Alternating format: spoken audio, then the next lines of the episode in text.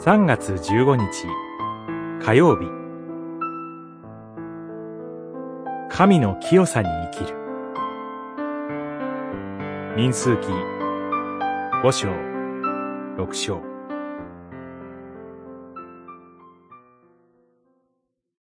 私がそのただ中に住んでいる宿営を怪我してはならない。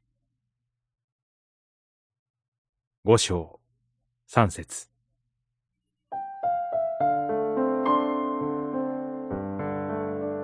イスラエルの民は旅の間、荒れ野に宿営しました。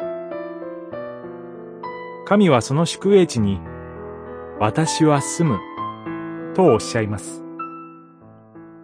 これは、とても大きな慰めです。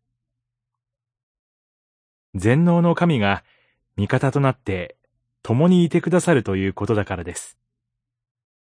しかし、神は聖なるお方です。ですから、いかなる汚れたものをも、そのままにされません。神は、宿営地を汚さないように、汚れたものを宿営の外に出すようにとお命じになります。それは、人を差別するためではなく、神の清さを保つことの重要性を示すためでした。五章後半には、夫婦の関係を汚す貫通罪について記されています。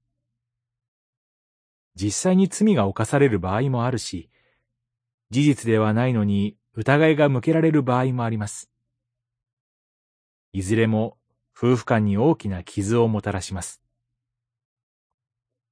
修復することが人間には困難な、その傷の対処法が定められています。私たちは、皆罪人であり、具体的に神の清さにかなわない罪を犯します。また、それを隠そうともします。隠された罪に対して、人間には決定的な対処法はありません。けれども神は、隠された罪もすべてご存知であり、必ず処断なさいます。神がご自身の清さをいつまでもないがしろにされることはありません。この世は、神の清さが表される舞台なのです。祈り。罪の世に、罪人として生きる私たちですが、聖なるあなたが共にいてくださることを覚えます。